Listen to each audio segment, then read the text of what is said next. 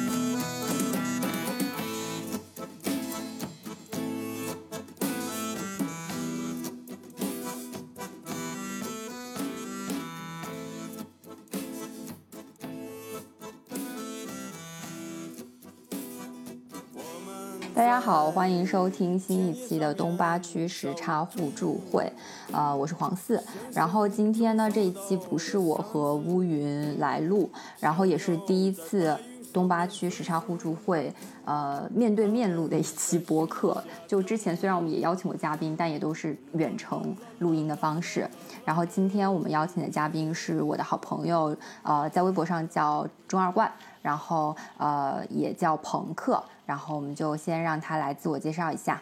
Hello，我是中二怪朋克，然后今天没有时差，面对面。对我是做呃喜剧综艺节目的导演，嗯，然后也呃算是个博主，然后对对，是新进新进的，可以那个在微博上做一些呃对广告广告生意博的人，对，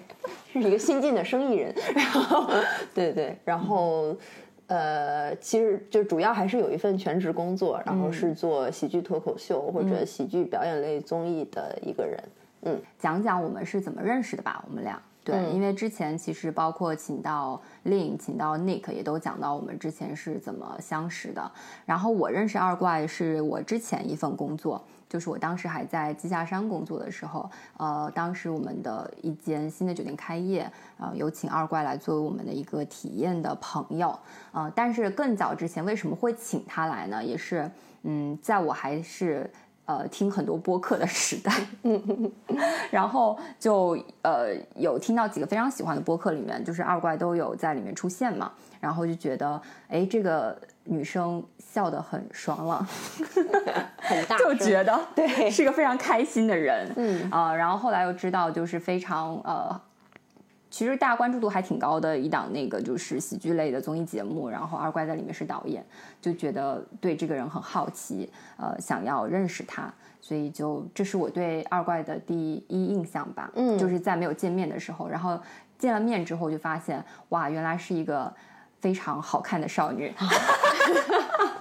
然后长相和声音就是是一样的，哦，我以为完全不匹配，我觉 是匹配的，是匹配的，嗯。就是就是这张脸就应该配上这样的笑容，以及会觉得是一个还是一个在我们呃相处过程中，我一直都觉得二乖是个非常 bright 的人，非常明亮的人，嗯，所以嗯今天邀请他来跟我一起来录这期博客，宣扬一下正能量，是一个是一个比较开心的人，对嗯对对。喜欢大笑，自来想要找二怪聊一个话题，叫做什么叫创作吧。其实我觉得跟我呃现在呃在做的工作也很有关系，因为其实一直听呃我们节目的朋友都知道，我觉得这档节目就是我和乌云两个人的嗯真人秀节目。哇，就是我们什么样的话题就会聊，就是很多时候大家觉得，哎，播客是不是一个好像你要特意去 set up，或者说呃你有一个提纲，像做选题一样那么严谨嗯的一件事儿。但是其实我们录到十呃刚录完第十三期嘛，呃里面谈到的都是我们这呃。小一年过程中碰到的问题，里面包括说我们在关注什么，我们买了什么，都是非常真实琐碎日常的生活。嗯，然后我我后来就说，这个播客我都宁愿交每半个月我们俩打了一次电话。嗯嗯，然后呃，确实也有很多情绪上的问题，其实，在播客里面也有呈现，包括像乌云还落泪过一次，讲到原生真家庭的时候，真人秀博客，真人秀博客，所以呃，今天录这期也是因为我最近其实工作也好或生活也好，都会在思考的一个问题，就是呃，跟创作者相关，也跟什么是创作相关。然后二怪是我觉得身边非常有创作精神的一个人，呃，体现在工作以及生活中，嗯啊、所以就想聊这个问题啊。谢谢。所以我觉得我们要我觉得这个这个定义很准确，就是我很有创作精神，但未必是一个个创作者。创作者。对，那我们就要先先要就是 define 一下，就是呃这两个名词的差异嘛。嗯，哇哦，让我们先定义一下，对。对，或者或者我就是说我可能更就是精神的那个部分更更重一些，我特别。不想把这个什么，嗯，创作者的或者是创作者的呃定义这种标签很深的加在自己身上，嗯，就是，嗯，我觉得创作精神更好玩儿，就是它像是一个有冒险精神，然后是一种你的一个冲劲儿，它并不是未必是以作品最后去定义你，或者是呃以你什么样是一个什么样的人，然后去做一个评判。嗯，对，所以我觉得就是可能这样说会更让大家和让我自己都会更舒服轻松一点吧。嗯嗯嗯，然后。呃，就是正好聊到创作这个事情，然后我最近其实就连着做了好几件很有创作精神的事情。嗯，一个是我参加了一个嗯希望小学的微信群，然后这个希望小学不是那个真的希望小学，不是要给那个穷困的小朋友们捐钱，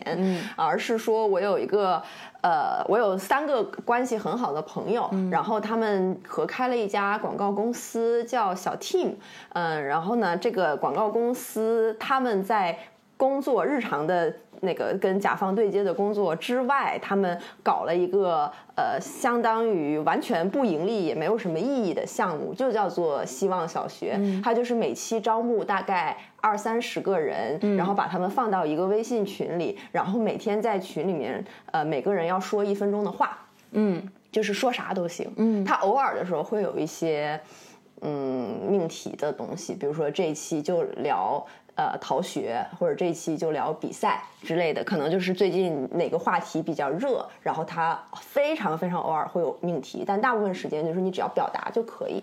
嗯然后它是呃不是你直接对着话筒说，而是你要先把它写下来，写一个大分、大。大概一分钟的本子，然后你自己把它读出来，读完之后会要把那个音频和你的那个脚所谓脚本一起发到群里，嗯，这件事情就完成了。然后他们有一个就是这种小学的概念，就是说大家还是一个团体，还是有一些规则。你进群可能说就是要先交三十块钱的学费，嗯，然后你在这个三十天一个月的时间里，你只要每天完完成一次作业就退给你一块钱，嗯嗯，所以就是说如果你每天都能完成作业，你是免费来上学的。嗯对，然后嗯，其实就是三十块钱嘛，谁谁没有三十块钱呢？对，但是他就是用这种小小的方式，呃，让大家觉得说，哦，我是这个东西的一份子，我要追。这个遵守他的规则，我是一个、呃认认真真的小学生，然后他们就把这个东西做得非常有仪式感。进了群以后要改名字的，他们因为是叫小 team 嘛，然后也是小学，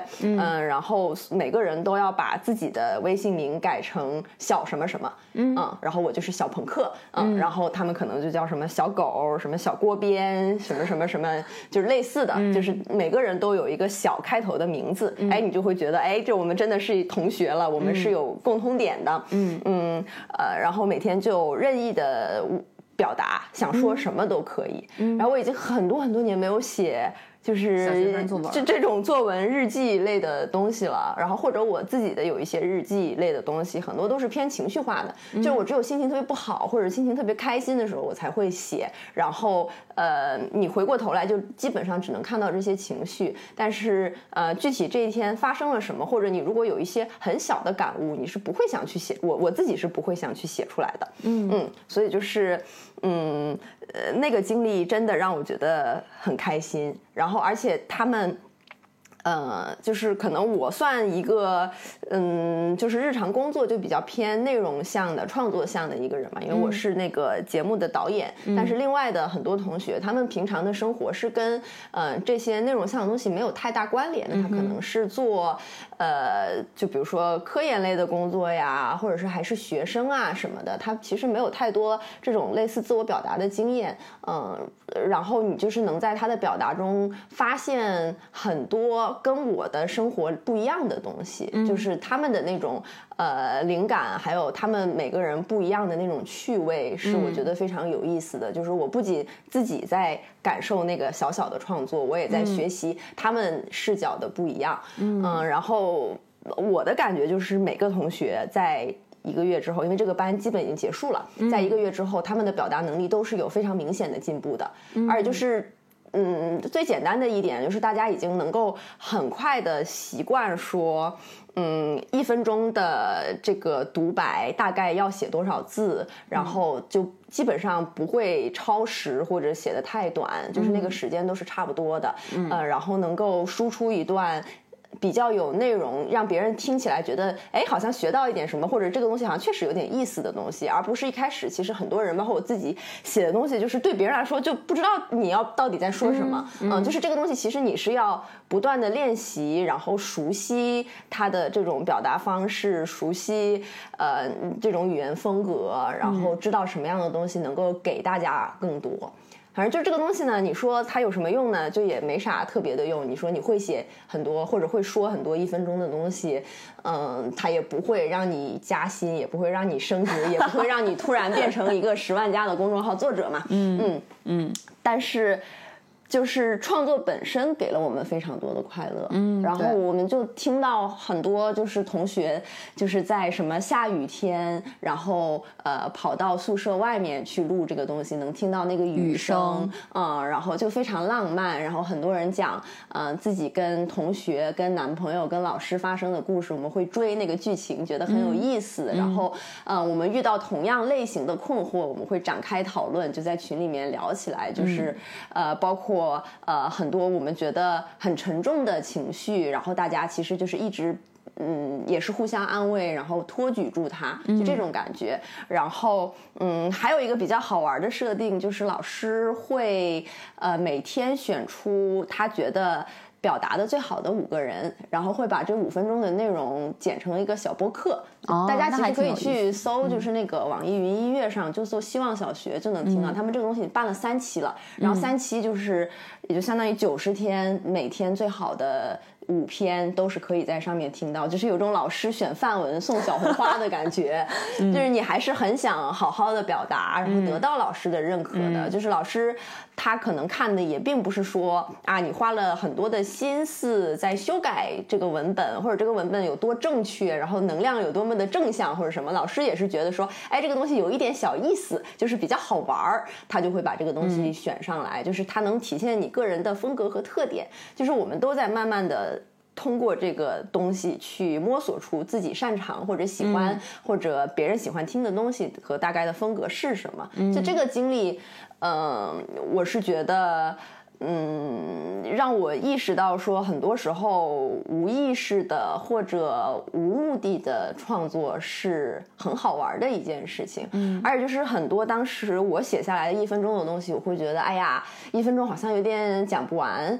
然后我会把它作为一个选题，我我会想写更长的文章，或者我会跟身边的人讨论，或者我会看相关的书，我去了解跟它相关的更多信息。这些东西都是我如果我不录这一分钟，我是根本就不会想到这件事。事情的，就是我录了之后，之后我就会觉得说，哦，这个好像真的有点意思。然后我呃跟他有了一定这个跟这个话题有了这一分钟的相处关系，我们就有了一定的连接。嗯，就是真的获得了很多吧。所以就是这件事情，你听上去很荒谬，没有什么太大的意义。然后大家又很有信念感的在做，但是你只要坚持的去做下去。就会发现是一趟神奇的冒险和旅途，我觉得还挺有意思的。就是你你现在能想起你可能满最满意的一分钟大概说了什么吗？嗯，我可以给你读哎，好的，我有，对我现在给你读一下啊。嗯，我看一眼啊。因为我都会把它写在一个文档里，然后你可以现在看它这个现在这个文档里面就是有很多很多很多的内容，嗯就是三十天我基本上每天都在写，嗯，我我读一个他们比较喜欢的吧，嗯。就是我自己不好说，他们当时听了之后觉得比较能引起大家思考的一个东嗯西，我像一个作文 作文的什么什么什么委员，语文 语文。课代表。语文。课代表，对对对，嗯。他每次开始就像脱口秀一样，会要先自我介绍一下。OK 大家好，我是小朋克。哎然后我说，工作中最不想遇到的合作对象，就是那些不知道或者不关心事情的底层运行逻辑、规律、因果的人。比如做导演，只知道对接供应商、机械传话，不懂现场的调度、演员的走位、机位的排布；做商务，只负责摆平甲乙两方，从不研究产品是什么、诉求从何而来、创意为为何珍贵。做产品只知道浮于表面的数据指标，对用户的心理动因毫无洞察。当然，现代社会分工细致严密，不需要懂一切。但我总觉得，哪怕是一颗螺丝钉，这个齿轮的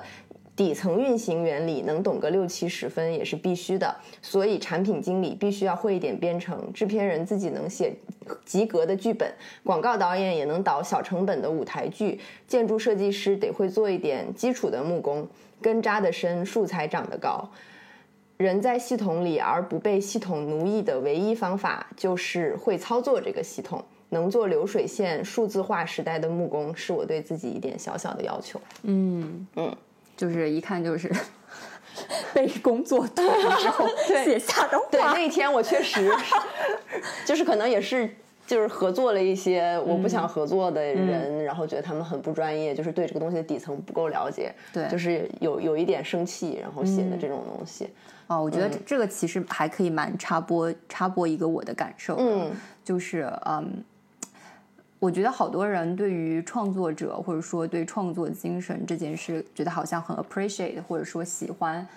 是因为他们其实往往没有真正的在创作。嗯。就是他们喜欢的是那种哇，这个人好厉害，或者说跟他聊天的时候很愉快，但是他们往往忽略了，其实创作本身是一个蛮需要执行力和生产力的一件事，就是它是个苦差事，嗯。它有点像就跟你那个在家打扫卫打扫卫生或者什么样是一样的，只是说你在做另外一个产品罢了。嗯他们往往忽略的是这其中的东西。嗯就很多时候，嗯，我觉得也是因为这样吧，就是啊、呃很多人其实他们就觉得创意也好，灵感也好，或创作也好，是一个更轻而易举的事，或更偏那个玄学和灵性的事情，嗯而不是一个其实你是要正儿八经的。如果你想要好的写作，你就应该每天去 polish 它，去练习它，哪怕你今天写的东西你全部都删掉了，你可能也要去做这件事情。是的，对，对对对，而且往往当他们不知道这个过程的时候，他们就会很就会误判很多的事情。嗯。嗯，你是说就是，比如说就会觉得这个人特别伟大，或者这个人，要不然就是觉得太高嘛，觉得这个人太厉害了，对要不然就觉得说我靠你就是创作这种东西，你还好意思叫自己创作？对。就打个最简单的例子，可能就是很多人觉得，哎，我已经提前五天跟你讲了，为什么你都写不出一篇好的东西？他觉得五天够了，但其实是，当你真的创作的时候，你就会觉得，呃，也许很多时候五天可以交一个标准之上的，但它绝对不可能构成好的一个东西。嗯嗯或者说它可能呃，创作者本身的状态决定了他是不是能在这个时间量之内完成一个东西。嗯嗯嗯，这个可能我同意。嗯，然后我觉得这个本质上可能也是因为，就是你如果从来没做过这件东西。做做过这件事情，你对他的评判就是失焦的，对就是呃，然后也是丧失标准的，你根本就就是在在猜测嘛，嗯，然后但是但凡你只要做过一点点，嗯，其实你对这个事情的认知就能有天翻地覆的差别，嗯，就是你一下就知道说这个东西大概是怎么回事儿了，对，是的，所以。我其实是鼓励所有人创作，我鼓励所有人做所谓创作者或者艺术家的，嗯因为我觉得创作特别好，嗯，就是特别好玩儿。我之前就是读了那个一本书，它就是，呃，一个英国人写的，就是那个《Playing to the Gallery》，嗯然后他就是大概就是在讲艺术到底是个什么东西，然后什么的。然后他就说，呃，其实艺术是一个特别好好玩的一门呃行业或者生意，就是你在里面会跟呃这个世界上最有趣、最有个人风格，呃，然后最有魅力的。一群人去交往，然后能跟他们能从他们身上学到东西，然后你每天所互动接触的东西也都至少是有趣的，然后呃是让人感觉到很有生命力的，你每天都会觉得会挺开心的，就是大概是这样子。然后我那个时候我才就是意识到说为什么。很多人会选择学艺术或者做艺术，就是这个东西为什么这么有吸引力，或者创作为什么对于大家来说是一个呃，就是至少很吸引人的东西吧，就是想要了解的东西，就是因为它确实那个魅力就在那里，然后呃，它其实是值得大家去追求和喜欢的。那嗯。就是也并不鼓励所有人都进入 艺术行业，因为这个行业坑也很多，或者说创或者说创作者的这些内容类型的行业，就是它肯定有很多的呃问题或者什么的。但是创作本身的乐趣，它是实实在在在那里的。对，而且我觉得这个是，嗯，就是人生而为人能够体会到的顶尖巅峰的乐趣里面。花钱最少的之一，哦，对，这个我特别同意，就是，呃，因为如果我来想什么叫，我也是更同意，就是，呃，与其说创作者的话，可能更多的是创作精神吧，就是，呃，如果我们姑且把创作者定义为就是已经有了作品，嗯，或者说已经有了大家觉得还行的作品什么的，是是创作者的话，那我觉得创作精神其实就是，嗯。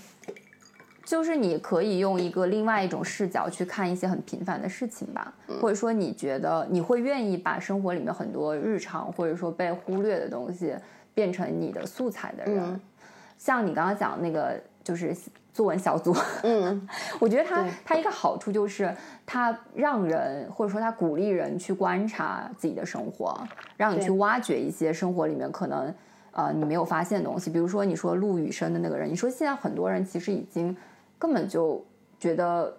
对这个东西没有感知吧，就是哦下雨了，然后可能还挺抱怨说好麻烦啊，就是没带伞，就是他没有办法去享受，就是下雨也挺好的，就是你在这等一等看看雨不好吗？就是你真的有那么多急的事情，你一定要去哪去到哪里或者去完成什么吗？嗯，我觉得就是他会突然让你发现一些生活里面。你已经无视，或者说你觉得 boring 的东西，它突然有了生命力。嗯，我觉得创作精神可能就是让你发现这些生命力的东西。是的，是的。然后你就会突然觉得，呃，生活变得很不一样。嗯，啊，你就看到了一些呃以前没有看到的东西。对，就是真的很有趣。对，特别同意。而且你的可能你对生活的想法和情绪，包括乃至于你生活的呃重点，都会因此慢慢的被。被改变吧，嗯，我觉得这是很重要、很有意思的东西。是的，嗯，而且你会更容易发现什么，就是你经过训练之后，更容易发现生活里什么东西是很好玩的。嗯，就是你的生活本身会变得很有意思。嗯，就比如说我们那作文小组，那个希望小学里面，我还有一个印象很深的是我一个同学，嗯，然后他说他每次吃火锅的时候，他的盘儿里面一定会有一个备胎。就是有一个备选的要吃的东西，就是他是需要这个东西来给他安全感，然后他会发现他身边的很多人都就是不经意的会有这么一个备选，嗯，就是。嗯，很多人的备选会是丸子，然后还有人的备选是土豆，就是说，因为你一直在就是捞东西，然后有的东西没有熟或者什么，你想确定你永远盘里有个东西是可以等待被吃的，嗯嗯，然后这样才会让你的火锅体验非常的 丰盛和舒适，对。然后他就因为这一件事情，他就开始思考说，我们是不是太人生中太需要安全感了？就是我们为什么连吃火锅都不能有一点冒险精神？就是什么？有空盘时间，对对对对对，就是很有意思。就是你会从你会在吃火锅当中都发现这种有艺术感的小趣味、好玩的一个东西，然后你由此去引发你的一个深一点的，然后嗯。有意义的一个思考。然后我就特别喜欢他写的这个东西，而且就是他是以很小的事情嘛，一个小小的洞察去见到一个更大的东西，这个就非常的清新。就是你单纯的去说什么人生备选什么什么什么，呃，什么人人为什么要找备胎什么的，就很恶心嘛，就是 就变成那种公众号文章。对对对对对，就很无聊。但是你从这种很小的洞察里面发现，然后大家。是一件大家都其实有一点共鸣，但是自己又说不出来的东西。那其实你的这个视角就是别人没有的，这个东西就是非常珍贵的。你看到了之后也会觉得这个人很可爱，你想要认识他。嗯，所以就是。呃，其实这个东西它所谓灵感，你说火锅的这个东西，它有什么你必须要去 art school 要去艺术学校学的东西呢？它就是你呃每天都写，然后你要锻炼自己去观察生活里面的东西，然后有一天你观察到了这个东西就非常的可爱。对，嗯，就是这个东西是绝绝绝对对可以训练，而且其实非常简单的，就是你什么二三十天去。每天写一分钟的文章就都是可以的，都是能训练的。我觉得，呃，创作其实是一个门槛非常非常低的东西。然后，嗯，总有人，我就觉得饱含恶意的想把它说成一个特别难的，或者标准特别高的，或者是呃，只有什么什么样才是作品，什么什么，只有什么什么样的人才能叫被叫做艺术家，就是。我就觉得，呃，这样是有问题的。对，就是我们可以从非常小的事情、门槛极低的事情开始去做这个练习。没错，我像你们觉得，像你们这个播客也是这种感觉，就是。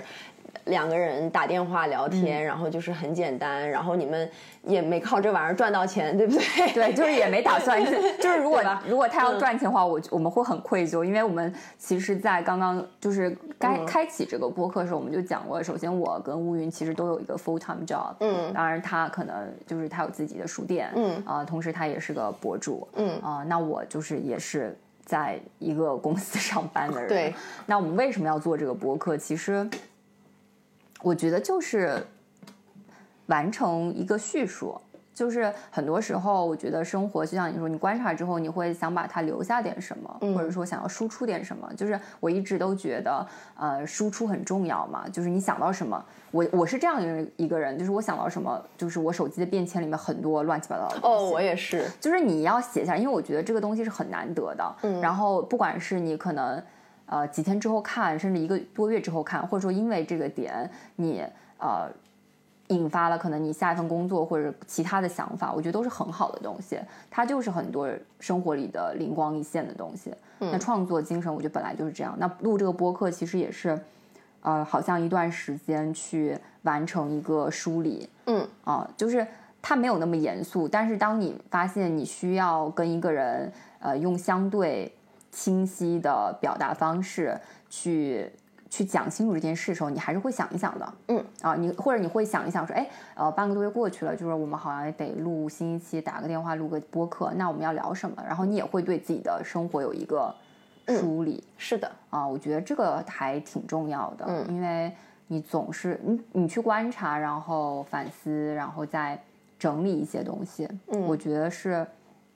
人可以一直有滋养和兴奋的一个很重要的方法。嗯哦，所以你会把这个播客形容为，它对你们两个比对听众更重要吗？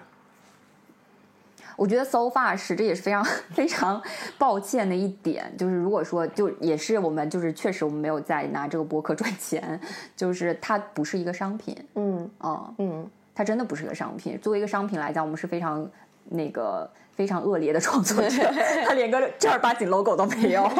然后呃，写，就当然我们有在相对认真的写每期的这个，就是呃，比如说这期的节目简介这些的，但是它确实不是一个产品。嗯，如果以我们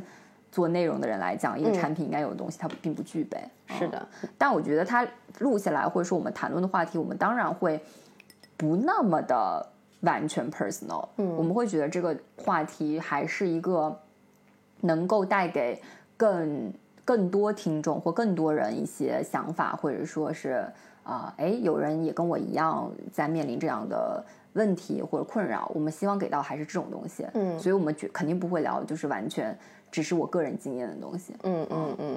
就不只聊家长里短。对对对，就是还是比如说会聊到品牌经营的问题，会聊到呃做一个零售商店你应该应该注意到什么，然后会聊会聊原生家庭，因为我觉得我们这一代人确实也有很多呃。社会变化很快嘛，你跟原生家庭之间的关系怎么相处，确实都会有这种困扰。会聊我们最近消费了什么，因为很多时候其实你关注什么，你消费什么也是，就是代表了你你你的很多的兴趣点和你在你到底什么东西在给到你快乐。嗯啊，我觉得这些东西还是大部分人都会愿意听的，会有更多的人，它不是一个个人经验的东西。嗯嗯嗯，同意。我我会，嗯。对我我我很认同你的这套东西，然后呃，其实我还有我我我觉得我会比你更极端一点，就是我现在做大部分的事情或者创作，我都觉得我所有的作品。都更多的是关于我自己，或者是对我的意义会更大。然后，如果我给到了其他人价值，如果他们从这个东西上学到了什么东西，或者感受到了什么情绪的价值也好，舒缓也好，什么嗯快乐也好，我都觉得那个是呃，就是神 对 bonus，就是神多给的。对，嗯，就是这个东西不会是我。最初的本意，嗯，我现在就是去回想我之前做过的很多东西，嗯，呃，就只要不是特别 to B 的那些东西吧，就是那种大型的综艺节目，或者是跟比较大的平台合作什么的，我大部分自己的东西都是为了我自己去写，然后有的时候如果说呃得到了大家很多认同啊，或者是。呃，很多人因此对感到共鸣，感到喜欢我，然后我就觉得说哇，好巧啊！然后就是为什么老天对我这么好？对，而不是我觉得这个东西是我应得的，或者说我当初就是为了这个去做这件事情。嗯嗯，所以就是呃，当我有有的时候不受到别人的喜欢，或者说这个东西呃脱它的意义最后脱离了我的控制，被别人所误解的时候。我觉得这也是很正常的，因为这个东西是为我自己做的。对，嗯，然后我要自己整理，我要自己梳理这一套东西，然后我是我自己想聊这个话题，我想留下一份记录。嗯，它跟别人的关系其实不大。嗯嗯，我觉得我很多时候也是这样，就包括除了那个播客，我还有一个就是长期就后台人数一直不变的一个。个人的小公众账号保持在一百三十多万，如果是这样的话也很好，一个毫无价值个人公众账号，但是他已经默默的写了，其实是一六年开的，你看现在写了四年了，哎，一五年开的，嗯，然后他我觉得现在，我觉得他最大的价值真的不是对外输出了什么，他就是我一个日记本儿嗯，就是当我回头看的时候，我就觉得啊，我原来在那个时候我在焦虑这件事情，就比如说我发现。我在我二十六岁生日的时候写的一段话是：我第一次有了那个年龄危机。我当时想说，其实，然后，然后那个年龄危机其实是我突然意识到，我很害怕我在三岁三十岁之前是个 nobody。就是这个 nobody 不是说我真的要就是有多有名气，而是你自己也认为自己是个 nobody 的 nobody，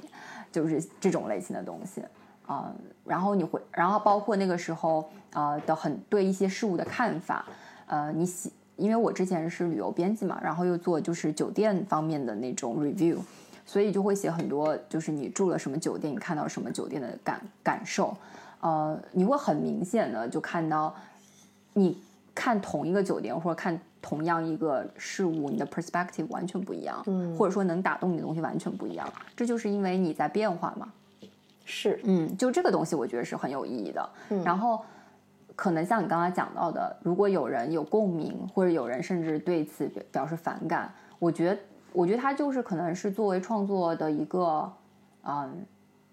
就是也是他的一个好的一面吧，幸福的一面吧。你看，就是你不花一分钱，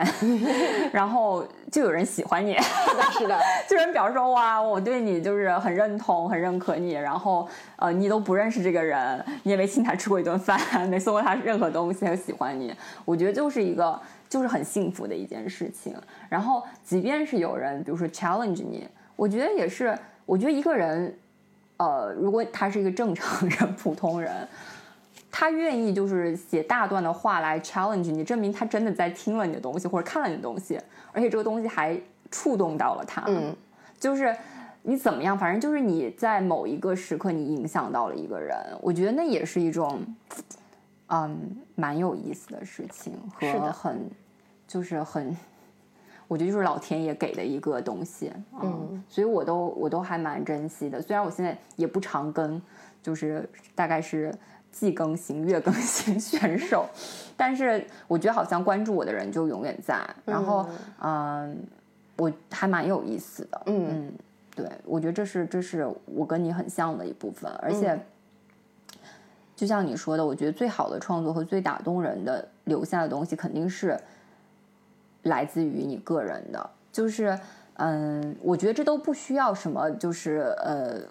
看作品或者说那种阅读经验，或者说怎么样经验很丰富人可以感知的，就是一个东西有不够不够真诚，他有没有在从真正的自己的呃经历里出发，是感受得到的。嗯，对，啊这就是啊、你说呃，会有东西是你说很商业化的一些东西，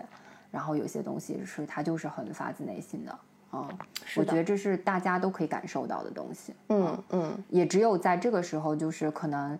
你的东西击穿人心的那个力量是最强的。也许它只击穿了十个人，但是比那种泛泛的可能一万个人，我觉得有价值很多。嗯，因为你就是那一刻可能跟那十个人就是连接在一起吧。嗯，同意。我觉得创作者的爽感就是你突然觉得你跟你跟一些你不认识的人，或者说什什么什么人，跟你完全没有关系的人，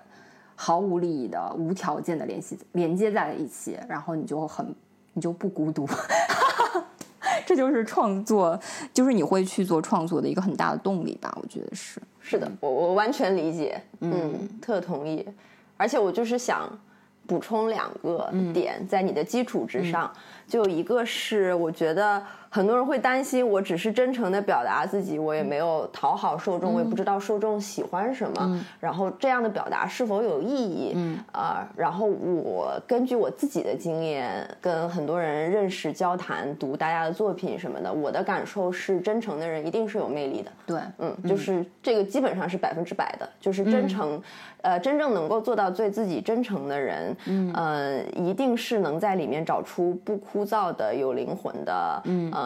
或者是有趣味的，或者是有深刻的看法的一些东西。就是对只要你能够足够真实的面对自己，嗯，那它一定是。呃，有吸引力、有生命力的一个作品，因为你是有生命力的，人都是有生命力的，那它就能产生魅力，这个是我相信的。那些就是我觉得什么毫无魅力，然后非常无聊、很苍白的那些东西，就是不是就是不够真诚的结果。对嗯，对所以我们其实是往内去找真诚，而不是往外去找受众。对，嗯，然后还有一个点就是，嗯，你刚才说的有一个我特别同意，就是说，呃，你哪怕有十个人跟你感、产生了灵魂上的共振，你也会觉得比无数人看到了，呃，但是没什么感觉要好很多。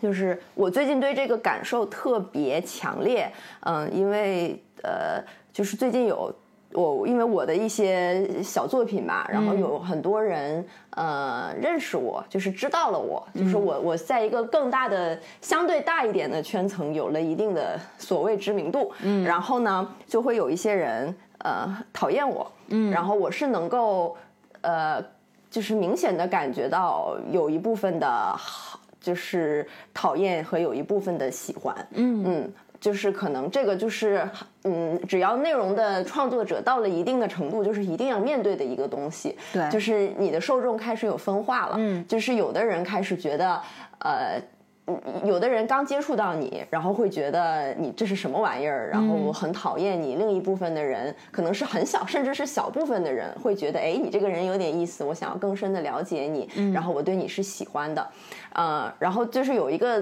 嗯，我最近读的一本书还挺鼓舞我的，叫那个 One Man Company，就是艺人公司，然后是美国人写的。然后它里面就在说，呃，他说你创作很多时候真正的目的是 find your right people，嗯，就是 right 就是呃老鼠的那个 rap，、就是绝大部分人都是讨厌老鼠的，嗯嗯但是这个世界上有一小部分人是非常喜欢老鼠的，嗯。嗯，就是你其实要做的所有事情，不是去逼迫那些讨厌老鼠老鼠的人喜欢老鼠，因为你是很难做到这件事情。就是如果各位这个听这个播客的听众有讨厌老鼠的人，应该很 应该能够理解我说的，嗯。就是这个东西是一种天性，是一种缘分，是一种羁绊，是你嗯。很难去扭转的一个东西。然后你更不用为这个东西去改变你自己。嗯，呃，你需要做的事情就是，呃，不管是你更努力、更勤奋也好，然后让你的作品有一些影响力，或者是更呃认真的花心思的去 polish 它也好，呃，你是为了触达更多的人群，找喜欢老鼠的人，对而不是让那些讨厌老鼠的人发现，哎，这个东西挺好的，我是不是应该喜欢老鼠呢？就是那件事情是非常非常难的，也是你不是你的责任去做这件事情。你找到那些喜欢老鼠的人，就是喜欢你的人就够了。嗯嗯，然后他就说，哎，我现在写这本书的目的，就也是为了找到那些喜欢我这样的老鼠的人。对，嗯，嗯就看到就觉得很感动，就觉得说，嗯，好像确实是这样的，而且就是，嗯，你不能强求这个东西。嗯嗯我真的觉得就是我我现在好像是我那个公众账号写的，就是就最近的一篇文章，我说就是其实人唯一的作品就是自我，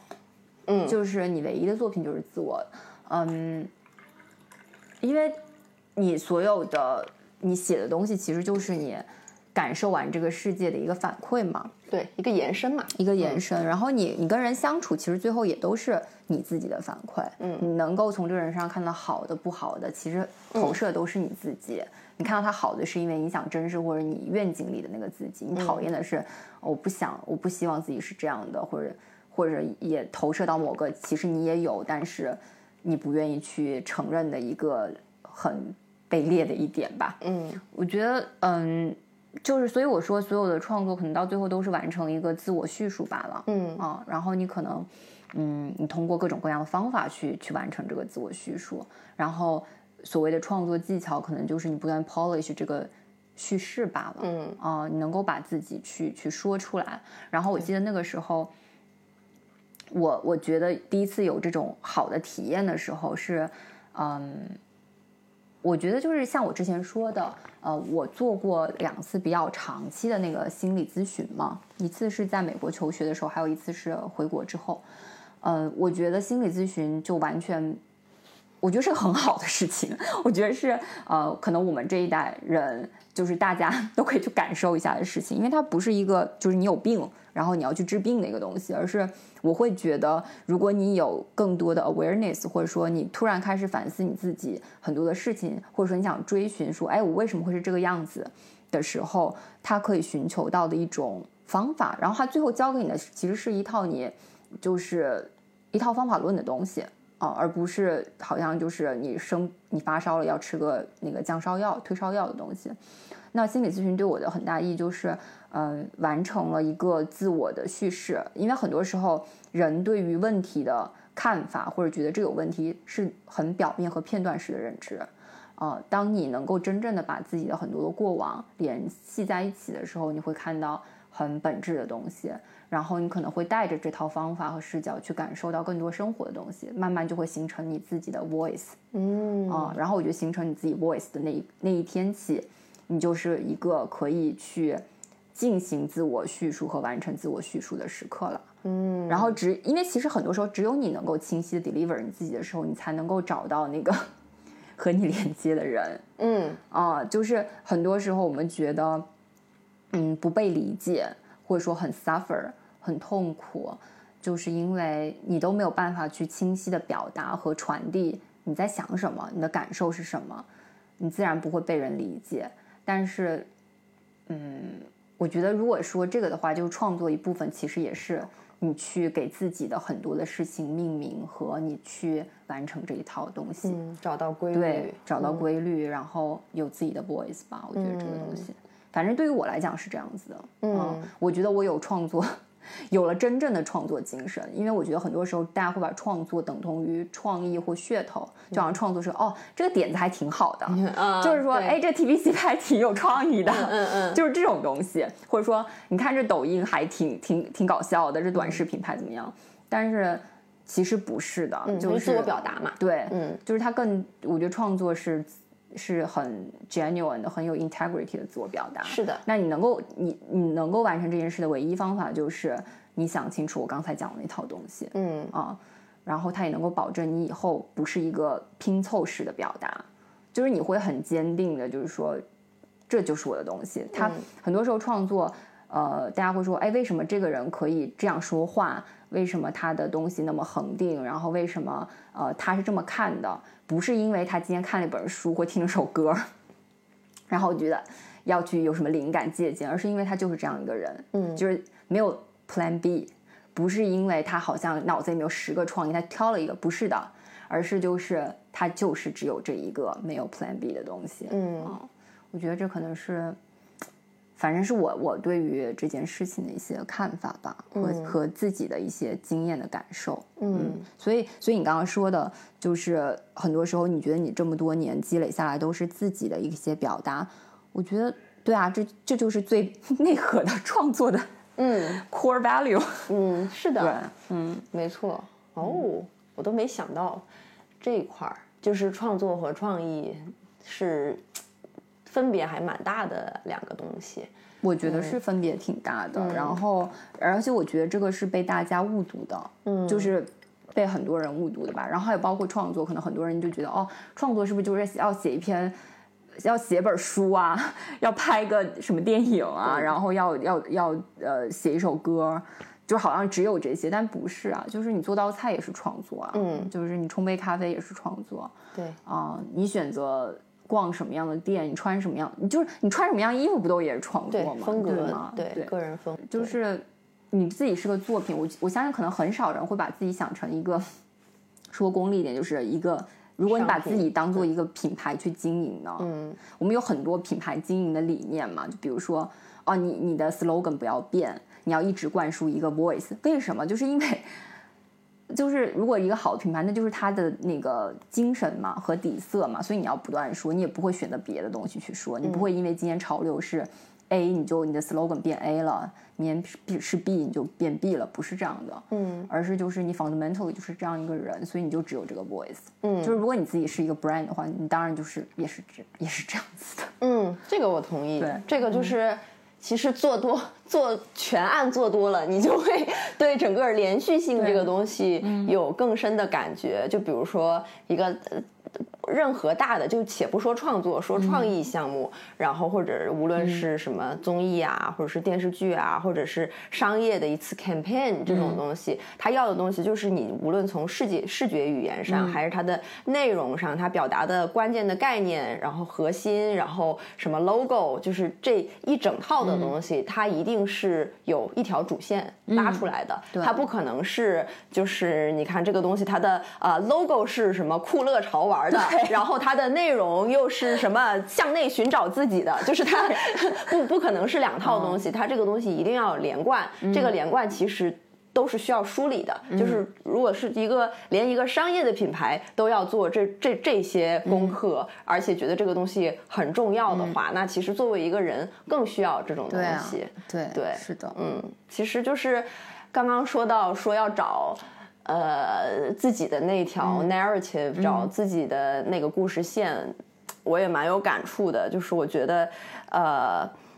很多时候找这个东西，或者说真诚的面对自己的这套东西，真诚的自我暴露，嗯，并不是一个，有时候不是意愿问题，它还。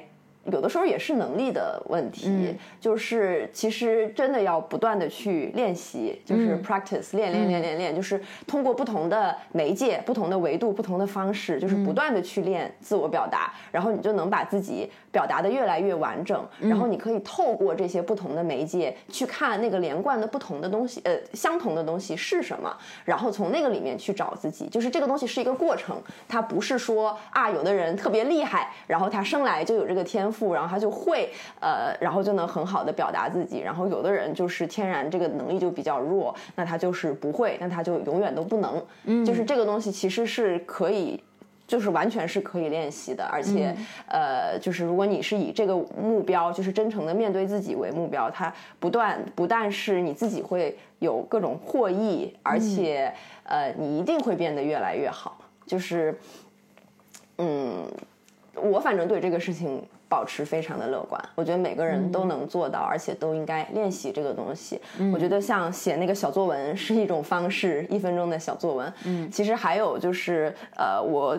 以一个不成熟的所谓创作者去鼓励每一个朋友，在学会一个新技能之后。迅也不是学会，就是一旦开始学一个新技能之后，迅速的开始做表达自我这件事情。嗯，就是很多人开始，比如说，我就说一个学书法或者学画画这种事情，很多人可能学了三四年的技法，他没有自己的创作，或者他没有自己的东西加进去，他学的全部都是，哎，我怎么把这个阴影啊画得更像，或者是更专业，然后呃，我怎么去模仿那个时代的画风，嗯，或者是我的这个书法怎么能更像这个人。有它的风骨，就是其实呃，只要你开始学，就可以再建立自己的风格了，就可以开始找我能为这种艺术艺术形式增添多少东西，然后那个增添的东西就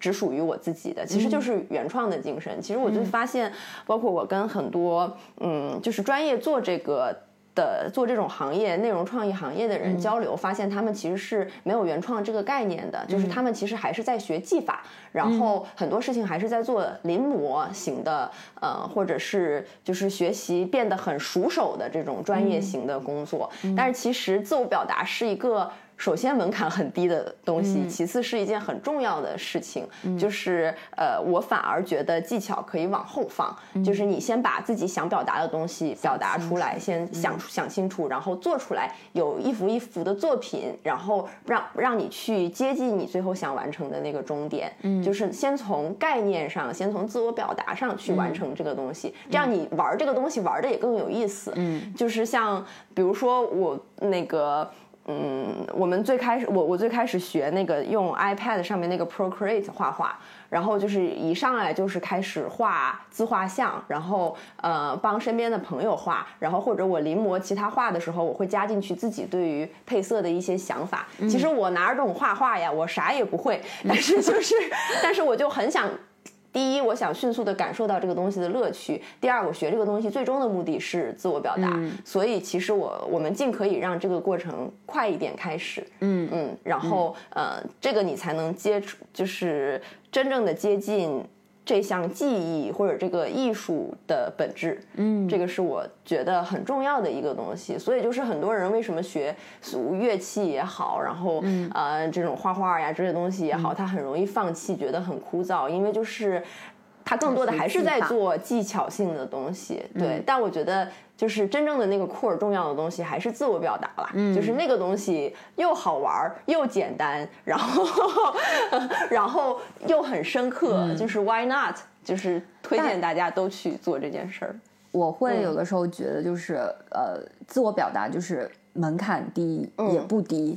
就是像我说，可能很多人呃还在寻找自我吧，或者说他们还没有思考过这个问题，嗯，所以。就在此就问问一个问题，就是你觉得你是如何寻找到自我的啊？我觉得我也没有寻找到，我觉得这些都是过程，嗯嗯，包括就是画那些画那些画，我哪知道我在画画这个维度上面的自我是什么样的？我喜欢的风格是什么样的？就是。不断的去画，然后不断的在里面尽量的私藏很多就是私货，嗯，就是把私货疯狂的往里扔，然后 然后看嗯什么样的私货让你觉得舒服，然后什么样的原创性的内容让你感到更兴奋，嗯，觉得更贴近自我，觉得更真诚，嗯，就是所有的东西都可以，播客也可以或者是什么的。然后当你遇到了一个，我觉得。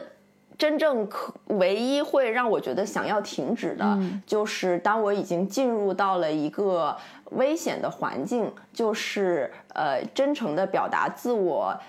要被限制，嗯，那呃，我就会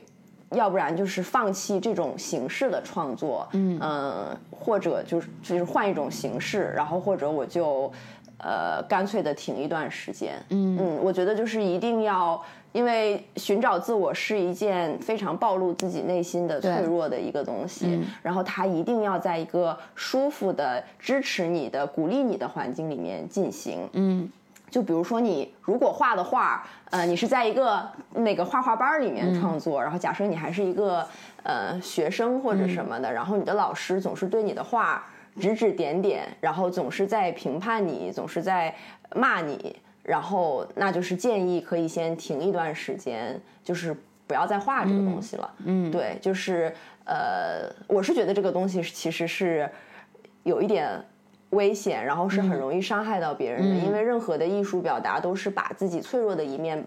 敞开来给别人看嘛。嗯嗯，所以就是当你在这样的环境当中，其实就是考虑，要不然换个环境，要不然换一种表达方式，我觉得是好的。嗯就只有这种情况下，我会停止表达，停止实验。嗯嗯，所以就是把自己一直置于一个。嗯，充满鼓励和爱和支持的环境是非常非常重要的。它可以鼓励你在自己在这个危险的路途上，呃，能够放松的走得更深一些。嗯嗯，就是虽然这是一条危险，但是是值得走的一条英雄之路。嗯嗯，其实就换个东西做就好了。就是你画画，老师骂你就去写东西，对，其实是没有关系的。嗯，就是换，其实就是换一种维度，或者换一种创作方式，或者换一种呃环境就好了。嗯，对。因为我最近在学那个即兴嘛，我其实就是今天刚和你聊，是我上完第一次课，我就是上的给他打广告，就是那个阿球老师的那个闹即兴，闹是玩闹的那个闹，嗯，然后我就觉得在即兴的这个表演的课程中，我。非常明显的感觉到自己在一个充满了爱和支持的团体里面，你做的所有的事情全部都是被帮助、被认可的。就哪怕你说出特别荒谬的想法。呃，对方也会认可你，或者是说你你这个想法也是 OK，完全没有问题的，就是很脏的、很丢人的、羞耻的、呃不正确的，就是都没有关系。他在里在这个里面是没有标准的，我们只是在互相帮助对方创作，就那种感觉真的太好了。你就会觉得你可以释放自己最脆弱、呃最不想被人看到，但是最深的那一面。所以我觉得就是其实。呃，就是做即兴是很深的一种心理疗愈，有点类似你说的，像做心理咨询，其实都是呃找到一个合适的环境，把那个自我释放出来，然后去找其中的脉络和你的真正的故事是什么。嗯，就比如说我们玩了一个游戏，戏其实就是其实我自己感觉是比较偏解放天性的这种感觉，但是就不是那种肢体的解放天性，就跟大家疯了一样那种。对他就是说我跟你呃，你会问我。你会问我一个问题，嗯。呃，然后让我这个问题就是你让我列举七个东西，嗯，比如说你让我列举七个呃黑色的东西，嗯，然后我要用最快的速度说七个东西，嗯，然后这七个东西可以跟你你问的这个问题没有那么直接的关联，或者就是干脆干脆就是 nonsense 毫无逻辑的，你比如你问我黑色的东西，嗯，然后呃我就说。啊，我们当时就是有个同学就说神经病是黑色的，嗯，就是他说了一个神经病，他前面说的当然都很正常啦，什么屏幕，然后呃什么有的猫是黑色的，然后什么什么什么，就是非常正常的，它符合理性的标准的一些东西，他到最后就已经 想不出来了，他到最后已经想不出来了，他就说神经病，嗯。啊，然后大家就。第一反应嘛，刚开始玩这个游戏就是嘲笑他，说你这个真的想不出来，太明显了，怎么神经病为什么会是黑色的呢？但是老师就会。引导我们嘛，他就会说，呃，你们是队友，就是在这个集体里，你们是要互相帮忙的。然后你们这件事，呃，首先知道的第一件事情就是，嗯，你永远不要 judge 他这样做对不对？因为在我们即兴里面是没有标准的，不需要理性，不需要正确。嗯，然后你可以放心的把任何你想表达的东西表达出来。呃，第二就是因为你们是队友，你们是呃要互相托举对方、支持对方的关系，哪怕他说黑色的是神经病。病，呃，神经病是黑色的，你也要帮他想为什么神经病是黑色的，你要帮他 justify 这个东西。对，就比如说你会想，哦，呃，这个神经病他的可能呃精神健康有一点问题，所以在他的世界里是黑暗的，嗯，那他就是黑色的，那就是很很顺的就把它表达出来了嘛。然后所以后来就是我们开始一对一的玩这个游戏，嗯，当时我的对手，我的队友就直接问我说，嗯，什么？列举七个正方体的东西，然后我一上来就回答说圆。对，就是这个东西，就是完全按照正常的标准，完全是错的嘛。然后。呃，但是他就很完全不 care 说这个东西，然后他就说，那你说第二个，就他在等我说第二个，就是说你在呃，你不用在意别人的看法，你不不要在意世俗的标准，就是在我们两个人安全的世界里，你说一切都是好的，都是正常的、合理的，然后你是可以放心的表达任何你想表达的东西。就是你这个训练做多了之后，呃，一个是两个人之间的关系会非常的亲密，就好像你们有了别人不知道的一个小秘密一样，而且老师会有一个观察说，每次因为老。老师在全屋转圈嘛，他会旁听，就是老师一走到这个人这这两个人周围，然后这两个人那个亲密的关系就好像被呃打破，就会很紧张，因为他有了一个观察者，那他就会自然的，就是。立刻会放慢自己的语速，然后会努力的想一些合理的东西。对，但是嗯，所以就是这两个人的关系会在没有人看的时候很亲密，然后再有一个就是呃两个人的呃表达都会变得更自由、更放松、更不担心别人在想什么，然后他会更容易找到那个嗯暴露自己的时机和那种安全感。我觉得这个东西是非常非常重要的，就是所以为什么说。呃，即兴是一个特别有疗愈性质的东西的一种艺术形式，然后以及呃，它其实在里面也能出很多很好的艺术作品。其实就是在这样的一个环境里，我很难，然后它也能让别人发笑，感到幸福，感到开心，就是都是说即兴的喜剧嘛。它最后是一个喜剧的呈现方式，它其实就是因为它整个的气氛是温暖的、舒服的。嗯，让你觉得很安全的，然后我就觉得这是一个好的艺术创作的环境。所以就是，呃，如果大家会觉得自己的创作环境，呃，并没有那么的让你觉得安全，或者你会觉得恐惧、担心别人怎么想你，那就是换个环境。或者是换个维度，就是比如说，嗯，你在微博上，你担心你的同学会怎么看你，你要写一些那种东西嘛，就是很矫情的东西，很真诚的，很暴露自我的，那你就去写公众号嘛，或者是什么，就是嗯，你要是什么呃，觉得写字不能满足你，不适合你，然后这个环境也很恶劣，大家都说什么微博的环境就现在就很割裂嘛，那你就去拍电影嘛，你用影像的东西，你拍小视频也是可以的，或者是你用画画的方式表达你的愤怒，表达你的不。解都是 OK 的，就是你可以用不那么直给的方式，但是，呃，你要让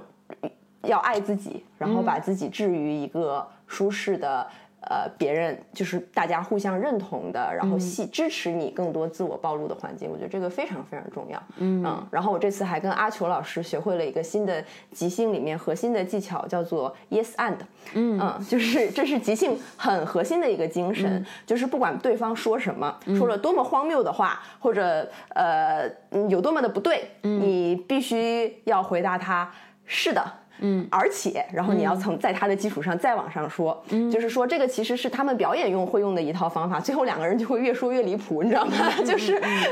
嗯，然后然后才会出现就是很让人出人意料、很好笑的东西，嗯。嗯，但是就是老师就给我们今天留了一个作业嘛，就是说呃，你去找一个人说话，然后呢。呃，不管他说什么，你都用 yes and 的思路肯定他，认同他，然后你会反你，然后你去观察这段话题的气氛、氛围和走向。嗯，对。然后如果你观察到的话，我今天一直在 yes and 你。对。对，所以我也在做这个，我就在做这个练习。然后就是哪怕有我觉得哎稍微我我不一定呃完全同意的东西，我也不是第一时间去否定的。我其实是 yes and，就是我在里面找我们能够互相认同的点，我能够。呃温暖你、保护你的点，然后我在 end 的部分，我去试图补充你没有提到的观点，或者是我觉得可以再丰满一些的观点，嗯，就是去通过这种方式，然后我就会觉得，哦，好像就我们真的呃是很温暖的、很良性的一次交流，嗯。对，我不知道，我不知道你 会不会这么觉得？会啊，当然会啊。对对对，我觉得就是就是像我们小时候经常说嘛，就是好的老师哈，就是会鼓励你，嗯，然后不好老师就老是说，哎，你不能这样做，或者不好的教育就是你不能这样做，这样是错的。然后好像人就会变得越来越不敢表达，因为他会就会很小心谨慎，就生怕自己又又好像做了错误的事情啊，然后。其实是往往反而是更不好的东西，嗯，就是每个人都需要被引导、被鼓励、被看见、被关注嘛，嗯，对，这个挺重要的，对，不由得让我反思了一下最近在 处理关系上的问题，哦，就觉得 嗯，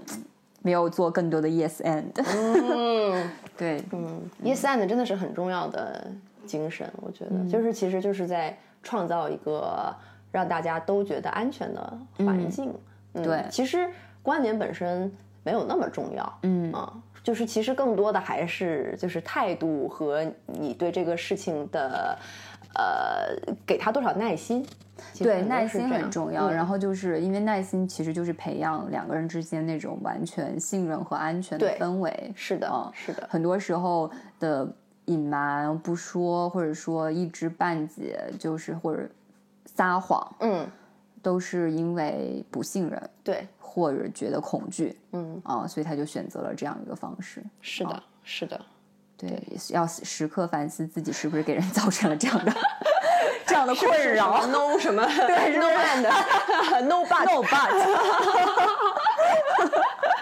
所以我觉得，嗯，对，这个这个还挺有意思的。然后确实这样会更更好，嗯，会让更多人去愿意去说。对，因为其实 yes and 肯定是它的问题，就是它会很慢嘛。嗯，就是你直接的否定他，肯定是很快的进到你想聊的这个事情，进进到你觉得对的观点上。就是在这种线下高什么 快节奏的都市氛围中。对，和这种工作节奏中，这个一定是效，就是嗯，植入主题一定是效率更高的方法。就包括什么，我记得是哪个毒鸡汤上面说什么，乔布斯说过的一句话，说什么我喜欢跟高智商的人工作，因为不需要尊重他们的尊严，对，因为不用 care 他们的自尊。嗯，然后就 对，就是为什么就是呃，你你就想象乔布斯很多身边跟他。呃，紧密合作的人对他的一个印象嘛，就是他虽然当然是一个伟人，什么什么什么的，但是就是呃，也当然会产生一些问题。呃，不过就是人家那么厉害，就是我们肯定也不能 对 否认这这些东西。但是我就觉得说，很多时候效率不是唯一重要的东西，我们也要看到，除了呃效率或者是呃快节奏。之外的很多东西，因为我觉得有时候正确不是最重要的事情，或者说反而你这样做，你觉得效率更高，其实呃。导致的结果是，长线来看，你失去了这个人的信任，他不会愿意跟你说真话，或者是呃，他不会再愿意呃想其他的办法，他只想要讨好你，满足你，他的目标变成了呃你本来不愿意的事情。那么你看起来所有的事情 run 的更 smooth 了，对，就是你看起来所有的事情运转的更正常、更更快了、更顺了，但其实它的隐患是更大的。嗯嗯，所以。我觉得耐耐心是很重要的一件事情，就是有的时候，呃，很慢反而是更快的。嗯，对。那你觉得，其实你的自我也好，或者你自己有在变化吗？一直在变，每天在变，一直都在变。然后经常发现之前是有问题，有很大的问题。而且我最近特别多这种。变化或者说成长这些东西，然后自自我反思什么的，嗯，例子，嗯，反正都挺挺私人的，嗯，不能以概念包装。嗯，对对对对对，你这个洞察很好。反正就经常会发现，哇，之前的那些想法就有一些是特别有的特别不真诚，然后只是自己没有发现，在骗自己，然后呃有的特别的幼稚，嗯，然后有的特别呃自我为中心，不考虑别人，有的特别短期，不考虑长线，就是我肯定是攻击我自己最。深的一个人，嗯，对，所以就是其实大家别人说的什么话很难伤害到我，因为我肯定会在他一步之前提前会看到，嗯，就是我是一个也不能说自我攻攻击吧，或者就是自我自我反思特别强的一个人，嗯，然后就是有的时候就很容易发现自己的弱点和问题，嗯，然后还有一些弱点和问题是我。自己选择不愿意去改善的，嗯，然后我就拖，然后我也 我也呃认同自己的拖，哦，那就是这个是自我反思和自我攻击不一样的地方。如果这样说的话，嗯，就是我其实是认同我我有一些弱点的，有一些拖延，在有一些关系上我并没有在当下处理到最好，我也知道我可以做的最好，我也知道我没有这么做，我也认同，嗯，那就是当下我能做到的最好的事情了。呃，有的时候不是每件事情都应该在最快的速度用最好的方法解决，就是拖反而是更好的方法。对对，我就不会因为这个自我攻击了。但我知道那个弱点、那个问题始终存在，我必须到时现在没到时机，但时机到了，我一定会需要面对它。对，是的。对，如果说非要有例子的话，我觉得就是最近我有一个比较大的成长，其实就是之前我们在那个录之前吃饭的时候说的，就是我完全能够，呃，我首次人生首次，呃，完全能够接受一个人生活。嗯嗯，对，就是，嗯。怎么说？当然，每个人都会需要自己的 support system，嗯，就是每个人都会需要你有一群呃真正支持你、鼓励你、爱你的家人。嗯，这个家人不只是，或者说可能不是你的血缘家人，可能是你的朋友、伴侣或者是什么，呃，你的关注者也好，或者是。呃，甚至有有的时候是你都不认识，但你很敬仰、你很亲密的，呃，比如说你喜欢的作者、你喜欢的明星什么什么，对吧？都是可以的，他们都可以成为你的家人。你从他们身上需要滋养和能量，但是从真正生活的就是很那个世俗的层面上，我觉得一个人能生活的非常好。嗯嗯，就是人。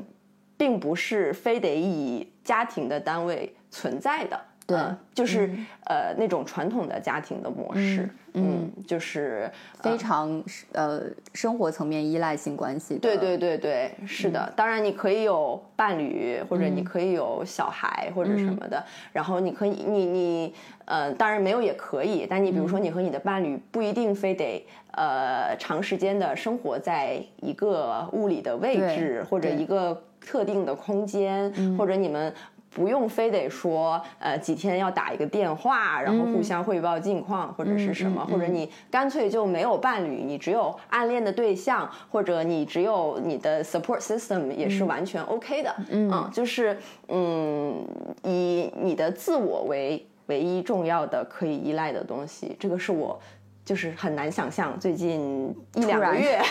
突然 突然觉得好像可以，就是之前是觉得不行，就是肯定不行。就是人的生活里怎么能没有那种热热闹闹的、很世俗的那些东西呢？怎么能呃没有人呃立刻的对你的所有的情绪呃或者你索取的情绪价值做出反应？就是很难想象那种生活，觉得。呃，有人能做到，但不是我，我肯定搞不来。算了算了，就是 对，就是总总有这种感觉。然后呃，现在就是我也不好说，我已经完全在这条修行的路上成功了。但我觉得我在往那条路走，而且很坚定，然后也比较自信，而且。就是如果我只要我活得够久，对我觉得这这条路是可以走完的，它是有一个好的终点的。嗯，这是很最近发生的事情，所以我觉得大家可以都对自己宽容一点。就是 也许有一天你会变成你可能想要的那个样子的。对对，但是这个东西需要时间，就是你可以想象我这一两个月之前都是个什么样的人，就是。然后我觉得这个其实就是可能回应你刚刚说拖那件事儿。对，你就拖呗，拖能咋的？对，就是我现在也是，就是好像呃，也是这，反正我呃，过去这一年我是变化挺大的一个人，就是嗯，其中一个很重要的变化就是嗯，就像你说，我我对于一些问题没有那么焦虑，因为。反而是一个不是，就是你碰到问题的时候，你不是一个解决它的方法，嗯，而是你就观察它，嗯，对，你就就是天天看着它，反正它在哪儿，我也知道它在哪儿，对对对，然后你就看看它，过几天再看看它，是的，然后你 eventually 好像到了有一天，你就自然，嗯，那个问题要不就消失了，嗯，它消失了，可能是因为呃，你到了另外一个阶段，嗯，所以在那个阶段里，这个问题就不存在了，对，就可能甚至不是一个问题，就不是一个问题了，嗯。对。然后，或者是你过了一段时间，你有些积累，你有更充分的能力去更好的解决它。嗯因为可能你现在放那儿不去解决它，是因为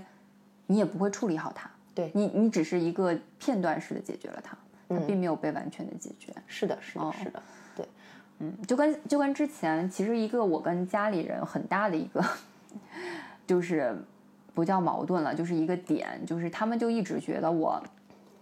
嗯。不是一个特别接地气儿的人，就是我从来不考虑那些很世俗生活层面，比如说、啊，你怎么呃不存钱，然后你怎么就是也不考虑呃要不要自己有一个买个房什么什么这些东西，或者说你对财务为什么如此的不关心不过问，对自己的财务状况。呃，当然我从来没有欠过钱，也都自食其力，在此 要声明一下。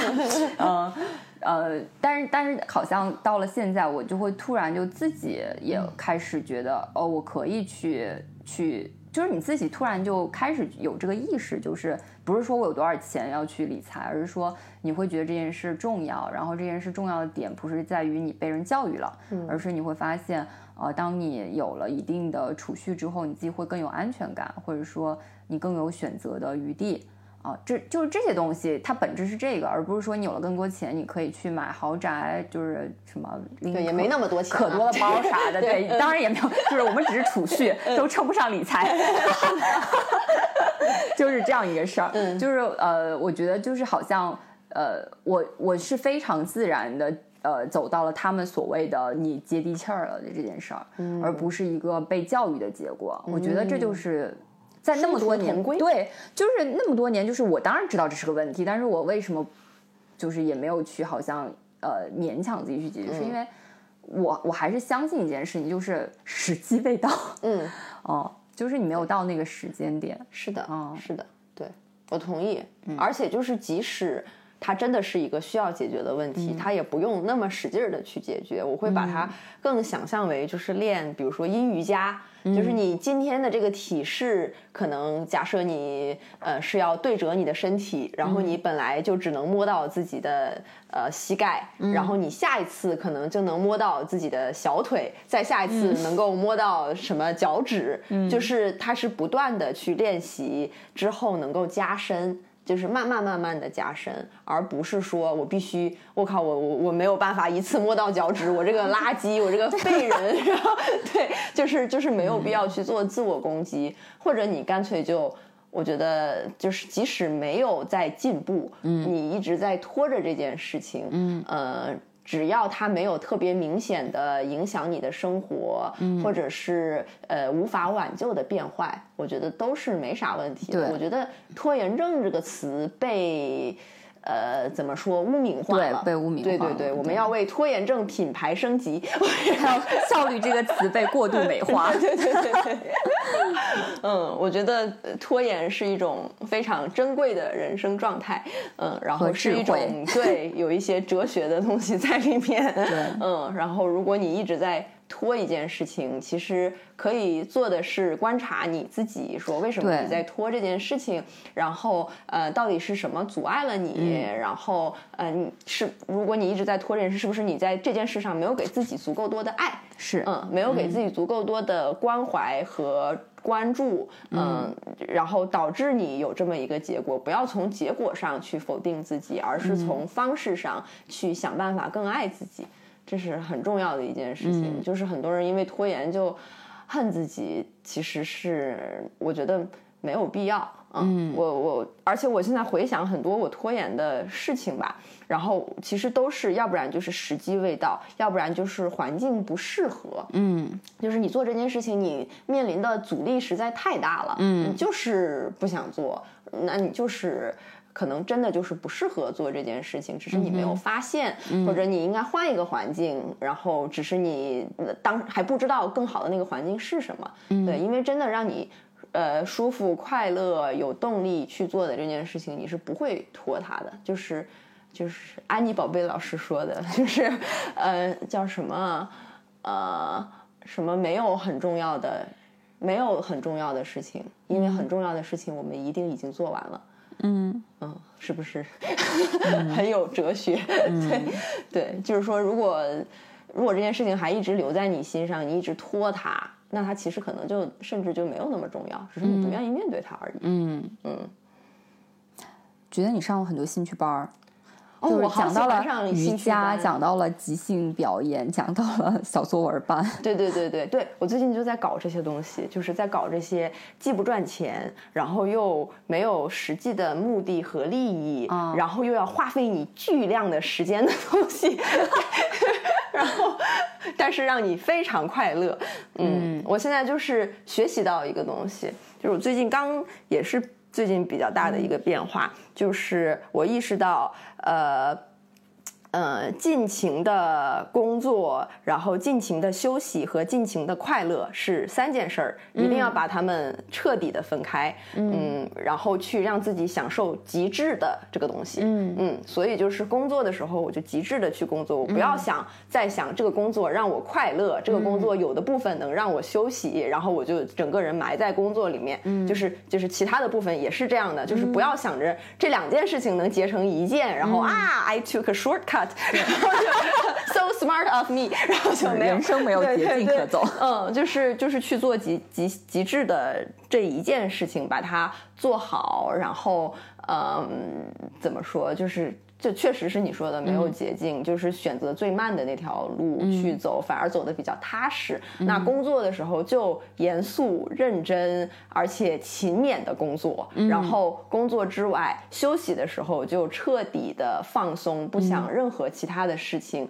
然后怎么让你舒服你就怎么休息，然后要给他很多的时间。然后快乐这是另外一边儿的事情，不要就是快乐，尤其是不能跟前两前两个事情那个硬混在一起，不然这个人会变，就是一定会有有点问题。对 对，一就是很容或者说很容易出问题。嗯，然后快乐，我的快乐就是上兴趣班儿，然后我就会把它这个东西完全割割出来，然后给他足够他应该有的时间。嗯嗯，然后就让自己享受这个东西，完全的享受。嗯，兴趣班太好玩了，我每个兴趣班只能学三个月，，OK。因为我就就是三个月热度，OK，嗯，所以我任何东西都学的不是很好，但是但是我、就是、多才多艺对对对对对对，就是这也是一个我特别认同，然后呃的我的一个所谓弱点，然后我也不会自我攻击，我意识到哎，所有东西我都喜欢学三个月，但每件每个东西我都能至少坚持三个月，对，而且我对这些东西的热情不会消退，这样会让我一直对这些事情保持好奇，所以就呃一直在这么做，嗯，对我就是报了好多那种初级班儿，这样我也不会乱花钱去学一些一下把一年的钱全花了，嗯，明白。对对，就是很偶尔的，可能有一些事情是我做的比较长性的、长情的，比如网球，可能打了一年多，嗯，然后呃。那个表演课我上的比较多，嗯但是不过这个确实跟工作有一有一点点的关系，嗯，然后嗯看书是一直在看，其他的全部都是三个月热度，有的三个月都不到。其实讲到快乐，我就是我觉得差不多最后一个问题，嗯，好的，就是呃，我们都各自分享五个，就是呃，可以是你近期感到最快乐的 moment，嗯，也可以是你从这件事情里面一个事儿，也可以是一个事儿，比如说你刚刚讲兴趣班嘛，嗯。也可以是个事儿，啊、也可以是个人，反正就是 anyway，就是最快乐的五个东西。嗯，第一个，重庆吉下山酒店，硬广，没有是真的，嗯，就是因为之前我们认识，其实是因为那个酒店嘛，但是其实那个。嗯，你后来也那个离职了，然后也其实没有在那家酒店了。但是我是正好去重庆出差，嗯嗯，然后这个酒店呢也是远远高于我们的财务要求的标准，它就是比较贵嘛。然后我就自费加了一些钱去住的这个，又又去住了一次这个酒店，就把一次呃本来没什么太多，就是你想象中不会有太多亮点和舒适的旅程，变成了。就一次，甚至有点类似度假的感觉的经历。嗯嗯，就是只要我把工作的事情忙完，然后我就艰难的爬上那个 三层小三三五层的那个小山。嗯嗯，然后就待在那里，让。的那个树，然后还有花儿，还有那个酒店的那个很清香的气味充盈我，就是你根本就不会想其他任何的事情。嗯嗯，就是那个酒店真的很舒服。嗯，我觉得是我住过的国内的酒店，可能真的是 top three。嗯，哎，其实就是以它的价位来说，非常的合理。嗯嗯，就真的很好，不知道咋弄的。就是好，主要是那个创创始团队特别好。哦，原来如此，不说我还不知道呢。这是干嘛要提起这个话口？对，然后确实很好，然后它整个有一种历史感，嗯，而且。嗯，反正大家去住就知道了，就一晚上是一千多块钱，一千块钱就也不贵，可以去住住试试。它呃，整个所有的体验都是真的为住客去考虑，而且它整个的呃审美和设计都是让人很赏心悦目的。对，所以。真的很好，就其他的几下山我没有住过，所以没法评论。但是这个我确实觉得是最好的之一，然后让我对重庆整个印象都很都都特别美好。嗯嗯，包括我们就是一起去的小团队，呃的同事也很可爱，然后我们呃工作也进行的很顺利，然后就让一次出差变成了一次像旅行一样的东西，我觉得非常幸福。嗯。嗯，五件啊，这么多，那三件吧，三件，快乐。好。第二件，那个艾肯拿的猫粮，好详细，非常好，非常好。艾肯拿鸡肉盛宴，朋友们，艾肯，就最后这是一个那个，其实是一个呃非常商业的节目，对没有，就是一分钱都没有收过啊，全部都是真金白银的购买。对，就是我现在的快乐都来源于你知道，就是这种特别物质的、简单的、没有 complications 的东西，就是我会觉得自己活得特别的，嗯，简单直接，嗯嗯，然后就不复杂，嗯嗯，然后那个肌肉生源就是是这样的，就是大家如果呃有猫的话，可以先买一袋小的回去给猫尝一下，嗯，它反正爱肯拿。底就是是加拿大著名的一个猫粮品牌，呃，渴望 旗下的一个副牌，所以呢，它跟渴望是一个厂，然后它的原料也是很好的，嗯，也很香，但是呢，它会比渴望要便宜一点，嗯嗯嗯，我的猫。自从换了这个粮之后，都油光水滑，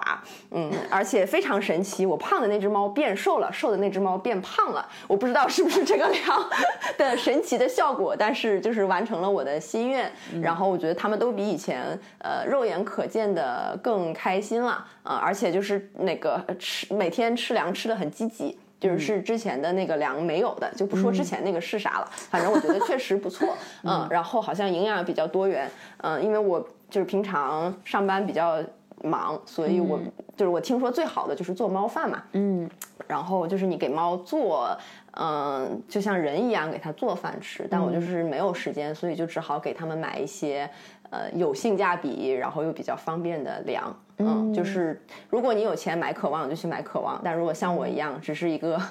普普通通的二猫家庭，对，可以试一下艾肯拿的这个。第三件事情就是打网球，嗯，已经无数次的去讲过这个事情了，但是再重复一下，因为我们其实我这我不说我们吧，就只说我这一代人是，呃。或者我这个年龄的人，我感觉是没有真正被体育爱过的人。对，对，就是没有被。呃，没有享受过体育的人，尤其是像我一样，就是女孩儿，嗯，本身肢体就不是很协调，嗯，个儿也不高，嗯。反正就没有受过相相关的这种训练，基本上做啥砸啥，嗯，就是，然后跑也跑不远，就是游也游不好，然后又觉得有就是大部分运动都比较枯燥，然后就是专业运动员那些东西又来不了，就谁也没事儿不会没事儿去扔个铅球什么的，对，然后就。就是我们在体育或者运动这块儿的乐趣几乎是缺失的，嗯嗯，就很多都是举铁，然后嗯，什么跑步机，就是很功利的或者是很目标导向的吧，就是效率比较高的。我们刚刚说的，如果是这样的话，然后，但我就觉得，因为我。呃，学网球的时候感觉像玩耍，我已经很久没有完全玩耍的感觉，嗯，然后呃，它会让我觉得在天地之间自由奔跑，呃，整个人非常舒适，然后觉得自己就能真的能增加我的自信，让我觉得自己一切都做得到，然后所有的问题都不再是问题，然后呃，我只要。Focus 在我目前的要这一拍打过去就可以，嗯，然后我就像小狗一样，完全的在享受室外，享受自然，享受呃这个游戏，而不是我在为了目标痛苦的在做一件事儿，嗯，然后呃也帮自己更了解、认知、喜欢自己的身体，这件事情就是很好。很让，而且它就是运动量很大，它可能不像有一些相对静态的或者是呃室内的运动，然后你可能真的出了很多汗，嗯，但你其实就是跑动的范围比较小，这个就是。就满场跑，嗯，就是可能除了有一些男生打篮球、足球之外，嗯，就很少有人会有这种体验吧，嗯，就是尤其是规律性的有这种体验，我就觉得所有这些加起来都让我觉得很快乐，嗯，所以就一直在坚持的打，然后呢，我也学的非常慢，因为我在体育这方面很笨，就是极笨，然后我就也没有在。我就知道自己注定没有办法，嗯，把这个东西学的很专业、很好，打的很厉害。但是我就是真的是享受这个东西，嗯，所以我就也不焦虑，我也没什么要打败别人的想法。我就是眼看着我身边的同学一个一个都超过了我，都比我打的好，但是我就在我的那个 level 上面，幸福的慢慢的在。进步就是非常非常慢的在进步，然后我也觉得很快乐，因为你享受享受的是这件事儿本身。嗯嗯，没了三件事儿。好，我现在我来讲我的三件事。嗯，第一件事儿就是呃，最近推荐了，嗯，应该是推荐了呃，推荐给三个朋友，就是。几本书，然后呃，非常非常无目的性的，也不是为了彰显好像我 就是阅读知识面儿多广，就是非常碰巧的呃情况下，然后他们发现我在看这本书，然后呃我就跟他们讲了一下我为什么爱看这本书，结果很打动他们这个理由，然后就就他们也在看，呃，然后他们还为此好像应该还是比较打动他们的，因为他们都纷纷发了朋友圈，嗯，就是表达说可能勾勾画画，觉得这件。这本书还给他们挺多启发的，所以我就我就觉得还挺幸福的啊，因为呃，就是对我来讲，读书这件事情不是说为了让你出去之后有多少谈资，就说啊引经据典，说某某说了啥，然后然后佐证了我现在要表达一个论点，而是就是你心里碰到了一些困惑，或者说你觉得这个阶段呃一些问题，然后你就找了相关的书。然后想要寻找一些答案，或者说一些新的看法。我我看书是为了这个目的，所以呃，很我也不止一次讲过，就是为什么对于我来讲，看书是一个很重要、很放松的事情。就是它绝对不是说呃看书就更高级，而是我对于这件事儿完全不用花任何的努力，而且我可能呃度过了一段这样的时间，我会极度的放松和。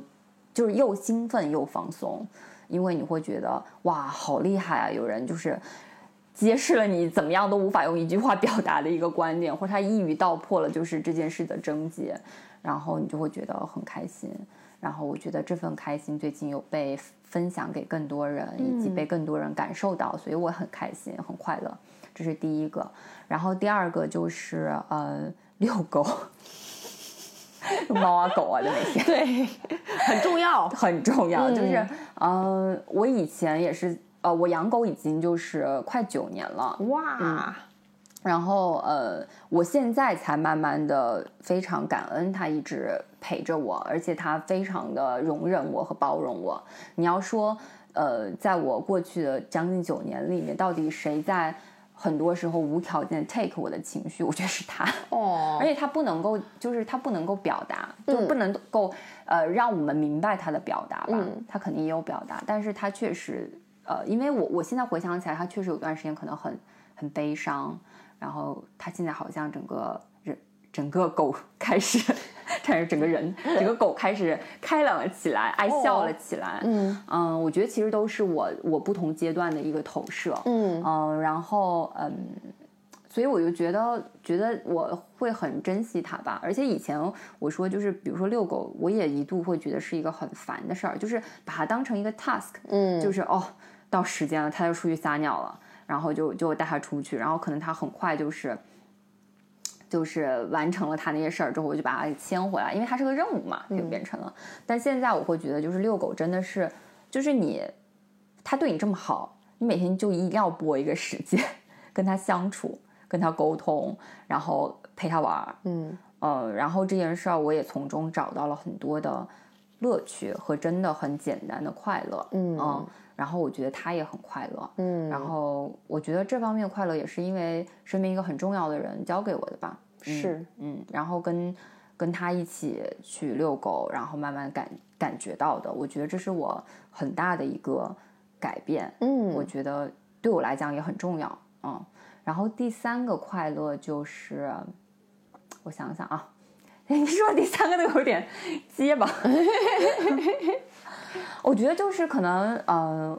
喝到一个好喝的咖啡吧。哦哦，这个我很同意。嗯，对，这个真的是小确幸里对没那么小的确幸，就是很嗯很很真实的能打动你。对，就是呃。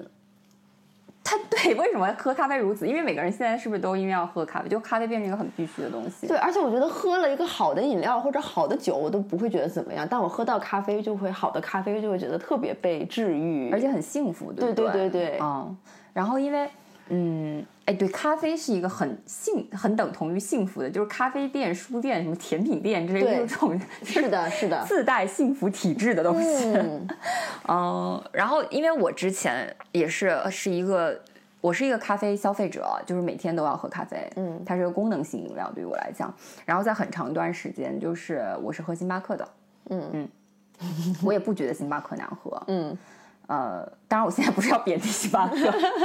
而是说就是说呃比较标准化嘛，比较标准化的一个产品，它就是一个快餐产品嘛，嗯、对吧？我觉得没什么不好的，就是三十秒马上可以拿到一个它的产品出来。嗯。呃，姑且不论它好坏，反正它至少能让你提神。嗯，它是个咖啡因。然后，但当你可能呃喝到真正好喝的咖啡的时候，就是我觉得还蛮有意思的一点是，人的人是会自我阉割掉很多东西的。嗯，就是在这个习惯中，比如说你长期吃呃味道很重的东西，你的味蕾就会变得很迟钝。哦，因为你要大量的东西去刺激它。对。然后再打个比方讲，就是嗯，比如说你看多了。呃，抖音 之类的东西，因为我觉得它里面的音效是非常不好的，或者说一些背景音，就是你会习惯于那种东西。对我特别懂，你看多了 porn 之后，你看爱情戏就不香了。对对对，就是人，然后人就会自我阉割掉很多它自然的感知。嗯，然后但是当你喝到一个很好的咖啡的时候，它是又帮你找回到你原本非常自然的感知的东西，它是在打开你的很多原来被阉割掉的东西的。嗯啊。所以我觉得这个也是一个蛮蛮有意思的体验，嗯，因为我觉得现代社会大家都在逐步阉割自己的自然感知，嗯啊，嗯我们已经很少愿意去，呃，就是真的听风看雨，啊，真的哎，然后你这样呼说吸，嗯呃，然后去感受到每一个细微的这种东西的差异。嗯，嗯、我觉得人现在是要特别去训练自己这件事情的。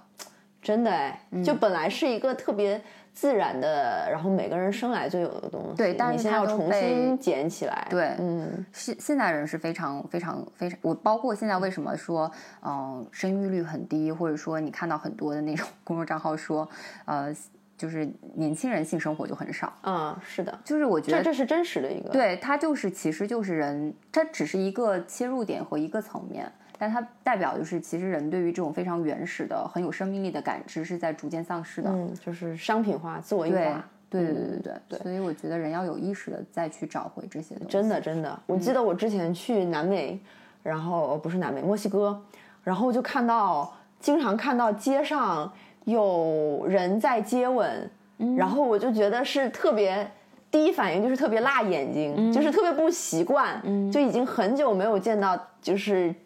街上然后公共的场合大家这么热烈的表达爱，嗯。嗯，就真的已经非常非常少见了，嗯，嗯对。嗯，是哦，对，所以我们大家快去大街上接吻吧！这个挺好的，表达自己的表达自己的爱和那个温暖的东西。对。对，而而且我觉得就是说到这个，我就觉得，嗯。就这件事情没有什么有违公德或者有什么不好的，就是哪怕我在单身的时候，我看到街上的人去表达爱，就是接吻啊或者是什么的，我都会真心的被打动，然后我会。呃，有那种，当然我会有那种特别渴望爱的感觉，但那种感觉也是很幸福的。对就我不会觉得自己啊好可怜、好匮乏、啊、好惨或者什么，我会觉得说天哪，就是年轻人，然后有爱，然后呃有这种连接，然后这么热情的生命力，然后让我觉得特别美好，让我也渴望，就是那个感觉其实是很美好的。对，是的，嗯，好吧，今天我们就结束在这些快乐的事情上对。好的，请快去大街接吻。